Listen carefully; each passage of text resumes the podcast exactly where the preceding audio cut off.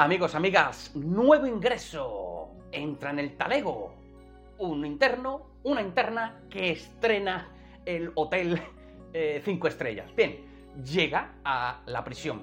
Pues se le deberá de practicar un reconocimiento médico en el plazo máximo de 24 horas por el médico de la prisión. Máximo 24 horas. Reconocimiento médico de nuevo ingreso, tanto para los internos como para las internas que accedan. Bien, ese resultado quedará reflejado del reconocimiento médico en el libro de ingresos y en el historial clínico del interno o de la interna.